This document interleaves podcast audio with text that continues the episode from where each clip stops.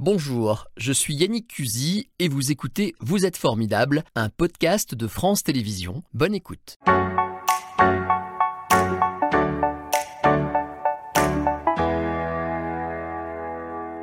Bonjour Thierry Gardon. Bonjour. Bienvenue dans Vous êtes formidable. On va parler de cette institution qu'est le tribunal de commerce de Lyon dont vous êtes le président. Ça dure 4 ans, c'est un mandat. Quatre ans. C'est un mandat de 4 On ans. est élu en fait. On est élu, ouais. Voilà, et c'est bénévole. C'est bénévole. C'est bien de le dire parce qu'il y a beaucoup comme ça de fonctions très importantes. On ne sait pas forcément que, euh, que c'est un, un travail bénévole. Je sais que vous rechignez euh, à parler de vous-même. C'est pas le truc que vous préférez.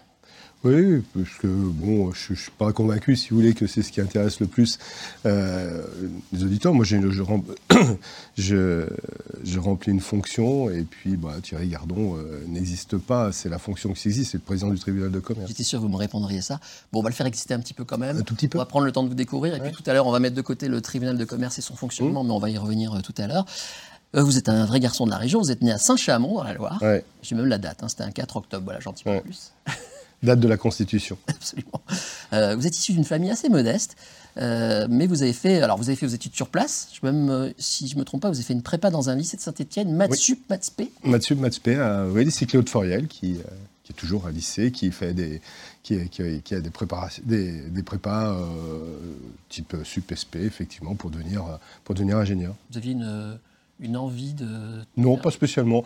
Non, Faire non, des maths, non, non, non, j'étais plutôt pas trop mauvais en maths, mais, mais euh, j'avais envie au, tout au départ d'être vétérinaire. Et puis, bon, c'était un peu compliqué. euh, euh, je, devais, je devais partir à l'époque, euh, de quitter la région. Donc, ça posait quelques difficultés d'organisation. Et donc, bon, comme j'avais été pris aussi en, en prépa en maths sup, maths spé, donc j'ai rejoint le, le, le lycée, euh, le lycée Foriel à saint Ensuite, vous êtes donc ingénieur, vous l'avez dit, euh, diplômé d'une grande école de Lille, et puis vous êtes revenu à Lyon pour faire, et ça devient intéressant, un DESS, administration des entreprises. Oui.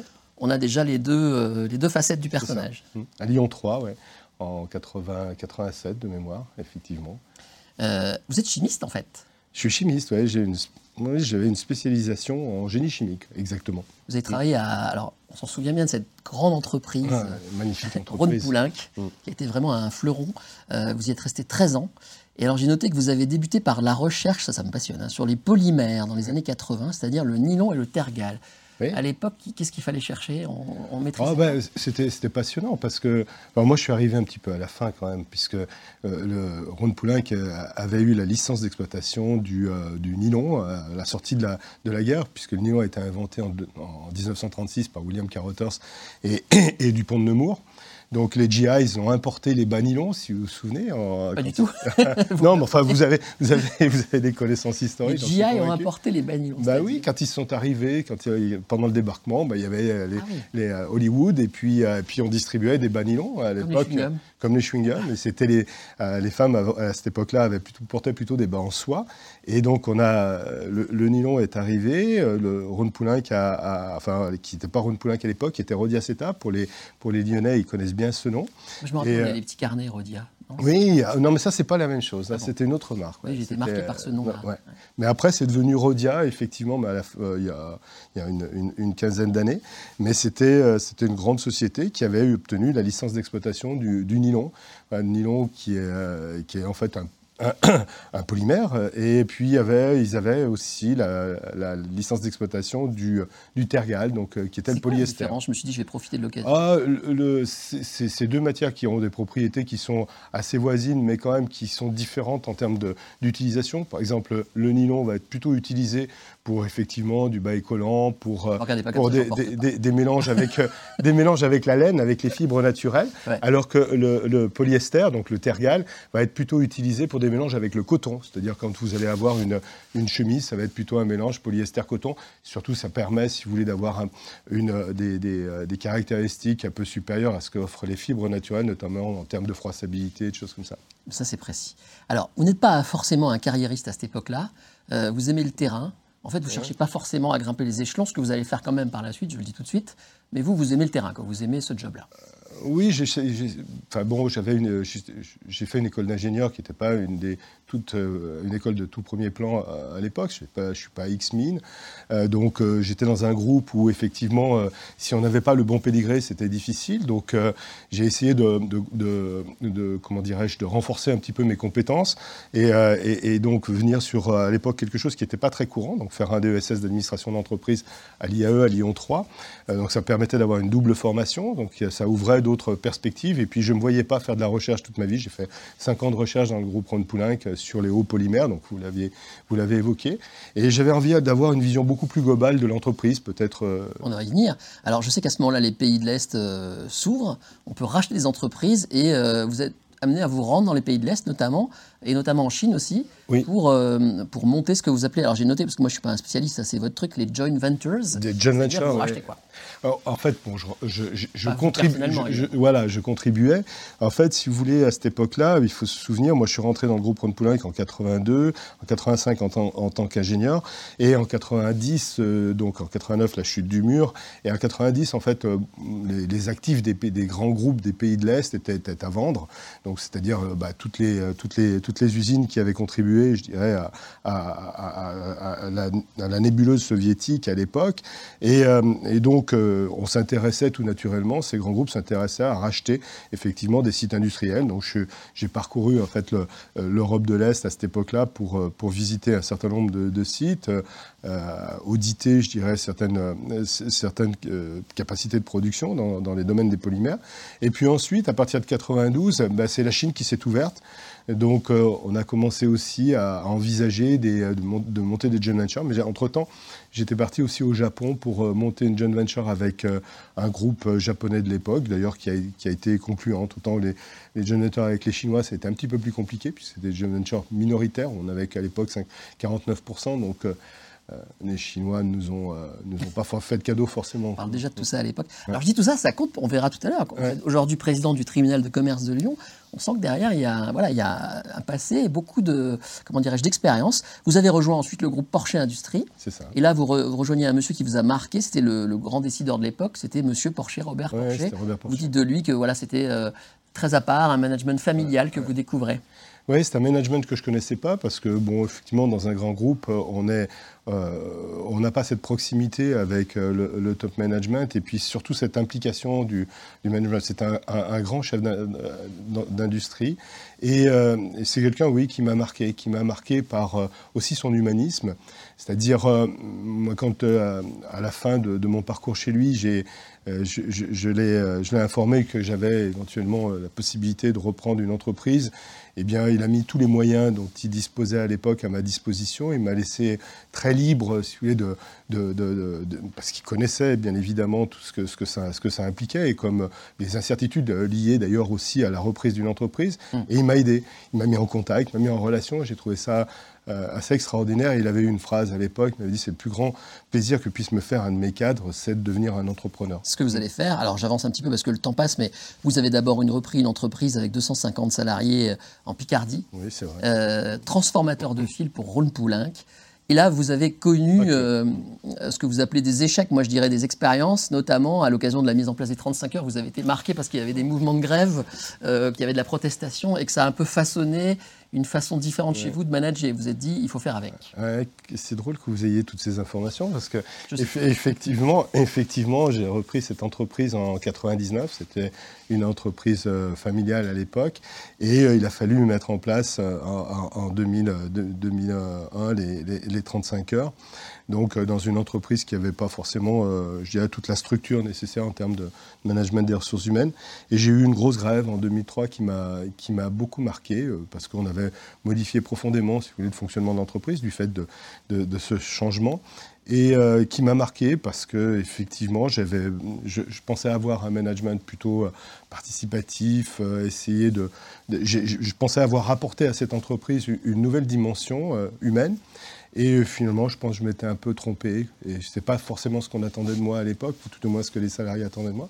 Donc après, j'ai rectifié, j'ai un peu mieux compris ce qu'était le management. Encore une fois, ça va compter par la suite. Alors, vous dites que vous vous intéressez à l'humain dans l'entreprise, que vous voulez donner du sens à votre engagement. Tout ça, je pense, façonne un homme. vous considérez l'entreprise comme un ascenseur social, c'est ce que vous dites hein, pour vous. Bah, ça, ça, a été pour moi. ça a été pour moi. Et vous rachetez un groupe en 2015. Pendant 4 ans, vous serez à la tête du groupe Élevage et Patrimoine. Juste un mot avant qu'on fasse une pause. Vous louiez des, troupeaux de vaches laitières, c'est ça? Oui, en fait, euh, Élevage et Patrimoine, c'est une entreprise que j'ai effectivement reprise en, en 2014-2015, euh, euh, qui faisait de la location de cheptel bovin laitier. Donc, en associant, si vous voulez, des investisseurs qui étaient des personnes physiques, hein, des gens comme vous et comme moi, pas des gros, pas des, gros investisseurs, mais qui souhaitaient donner du sens à leur, leur épargne et donc ils investissaient dans des, vaches laitières. Donc moi j'étais un régisseur de ce, troupeau de, troupeau bovin. On avait à peu près 30 000 vaches en location, soit on gérait 45 millions d'euros. Et je suis très fier parce que cette, cette entreprise, quand je l'ai reprise, était un peu vieillissante. On a on a sollicité un, agrément auprès de l'autorité des marchés financiers et mon successeur en 2019 a finalement obtenu cet agrément en tant qu'intermédiaire en business. Bon. Ah, juste avant de, venir sur le fonctionnement du tribunal de commerce, je voudrais que vous nous réexpliquiez en quelques mots cette, euh, cette idée que vous avez du chef d'entreprise. Vous dites que c'est quelqu'un qui est là pour rassembler les idées. Euh, et alors peut-être que vous avez été marqué par vos expériences, mais quelqu'un qui doit obtenir le fruit d'un travail en équipe avant tout, c'est ça? Oui, je crois. C'est d'arriver à, faire en sorte que euh, toute cette collectivité qui, représente l'entreprise puisse fonctionner harmonieusement et en, toute sérénité. Donc, euh, c'est un vrai challenge.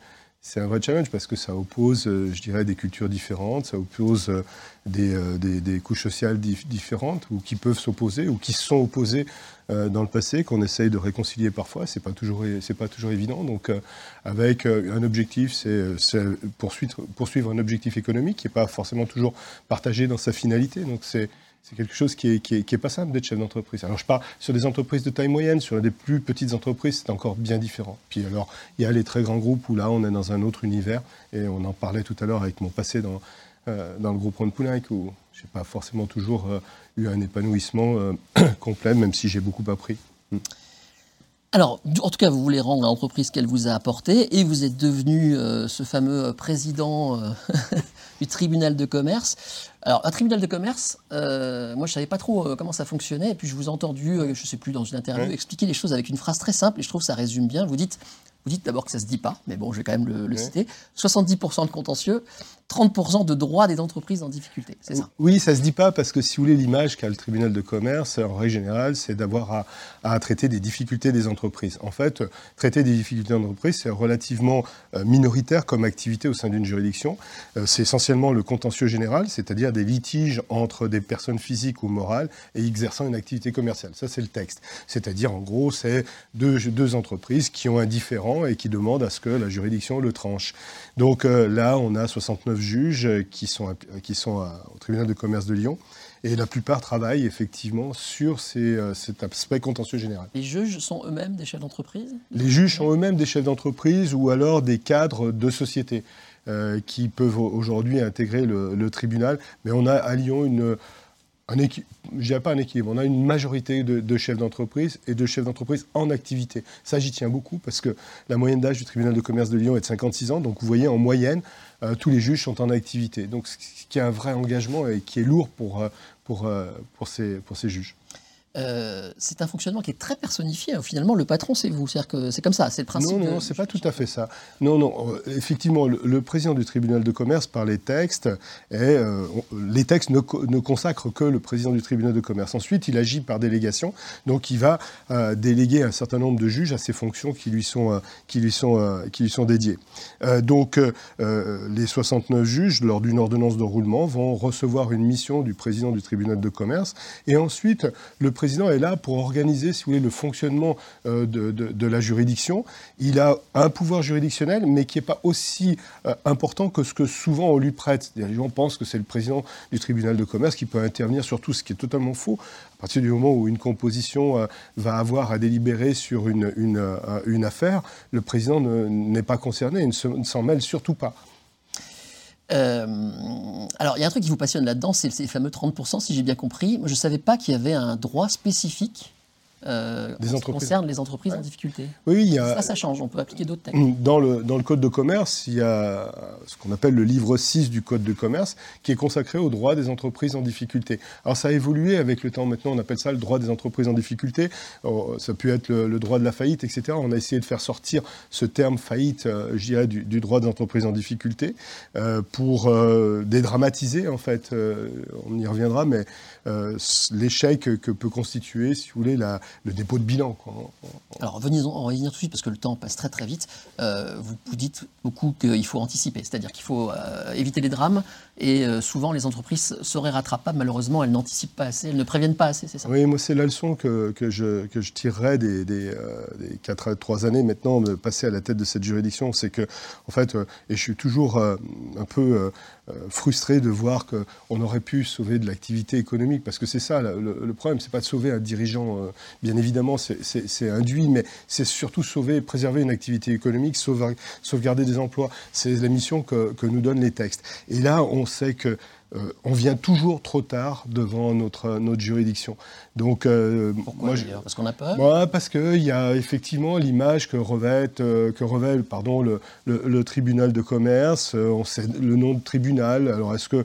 et puis peut-être, effectivement, et c'est pour ça aussi que je suis sur votre plateau, j'ai accepté votre invitation, c'est peut-être de, de, dédramatiser et de dire on peut servir à autre chose, on peut servir aussi dans, la, dans le cadre de la prévention à informer, je dirais, les chefs d'entreprise, à les aider à à, orienter, je dirais, leurs décisions pour euh, traiter ces difficultés, leurs difficultés. Dernière question, on a passé une période très difficile avec le Covid, vous avez forcément eu les, effets de ça. Est-ce qu'on est sorti de là ou est-ce qu'on attaque une autre période? Comment vous sentez les choses? Vous êtes un thermomètre en fin de compte Oui, je suis un thermomètre. Alors, euh, c'est. Voilà, bon, euh, je caractérise la maladie, quoi, en gros. Mais, mais si vous voulez, ce que je dirais, c'est qu'on n'est pas encore rentré. C'est-à-dire qu'aujourd'hui, les entreprises en difficulté qui arrivent devant notre juridiction sont des entreprises qui étaient déjà en difficulté en 2019, qui ont été maintenues en activité grâce à un certain nombre d'aides, et on commence juste à traiter des conséquences du, Covid. Euh, donc, euh, je n'évoque pas les conséquences qui pourront être celles euh, de, la crise des matières premières, de la crise de l'énergie, etc. Je pense qu'on n'a pas encore traité des crises du Covid. On commence juste à traiter ça? Donc, on a, si vous voulez, un stock d'entreprises qui ont été artificiellement maintenues pendant toute cette période et euh, on commence juste à les traiter. C'est super inquiétant. Si on ajoute ça aux effets de la guerre euh, en Ukraine et tout ça, ça veut dire qu'on va avoir des années difficiles. Hein. C'est inquiétant. Euh, il y a eu des mesures qui ont été prises qu'il fallait certainement, qu'il fallait certainement prendre. pour ma part, je, je, pense que euh, on, a maintenu euh, artificiellement un certain nombre d'entreprises qui créent parfois un désordre économique parce qu'il n'y a pas que des entreprises et que des chefs d'entreprise bienveillants. Donc il faut aussi veiller à ce que celles qui respectent les règles ne euh, soient pas face à une concurrence qui soit, comment dirais-je, déloyale en, quelque sorte. Donc il convient, si vous voulez, d'éliminer aussi les entreprises qui jouent, jouent pas le jeu. Donc c'est effectivement inquiétant. C'est inquiétant aussi parce que l'endettement de ces entreprises a augmenté de façon très sensibles pendant cette période-là, et les exploitations, c'est-à-dire euh, euh, l'activité, ne leur va pas leur permettre, ne va pas permettre à toutes de, euh, de faire face à cet endettement. Alors après, il faut, il faut modérer. Aujourd'hui, si vous voulez, c'est 4 millions d'entreprises en France. En gros, dans les, dans les périodes difficiles, c'est 60 000 défaillances, et c'est en gros 600 000 entreprises qui sont immatriculées. Donc voilà, bon, c'est relatif. C'est relatif. Il ne faut pas rentrer non plus dans un catastrophisme. Mais vous voyez, à Lyon, depuis le début de l'année, c'est 7000 emplois concernés par les défaillances d'entreprise. Dernière image, avant de se quitter, on demande toujours à l'invité une photo, enfin plutôt un nom ah. d'une personne formidable. Alors vous, vous êtes le premier à me faire ça, vous m'avez demandé deux noms, du coup on les a mis. En quelques secondes, pourquoi le général de Gaulle et Pierre Mendès France? L'engagement, conviction, l'indépendance, les valeurs. Et puis ces deux personnages, pour moi, qui, euh, qui m'ont marqué profondément parce que j'arrive toujours pas à, comprendre comment on peut avoir un tel courage, c'est-à-dire euh, seul face, euh, face aux autres, face aux convictions, partir le 16 juin 40 à Londres. en laissant tout le monde, parce qu'à cette époque-là, bah, pas de téléphone portable, on n'appelait pas les proches, etc. S'évader, rejoindre le général de Gaulle, et puis finalement, des choses, on pourrait penser que plein de choses les, les séparent, mais en fait, je pense qu'il y a plus de, d'éléments qui, euh, qui, permettent de, de les, de les rassembler. Pour revenir aux chefs d'entreprise, vous savez, 95% des défaillances d'entreprise, c'est des entreprises de moins de 10 salariés. Donc, euh, dans la société, il faudra peut-être aussi un jour apaiser cette société, rapprocher finalement ceux qui pensent que les chefs d'entreprise, eh ben, c'est des gens qui gagnent beaucoup d'argent, qui ont des grosses voitures. C'est pas si simple. C'était Vous êtes formidable, un podcast de France Télévisions. S'il vous a plu, n'hésitez pas à vous abonner. Vous pouvez également retrouver les replays de l'émission en vidéo sur France.tv.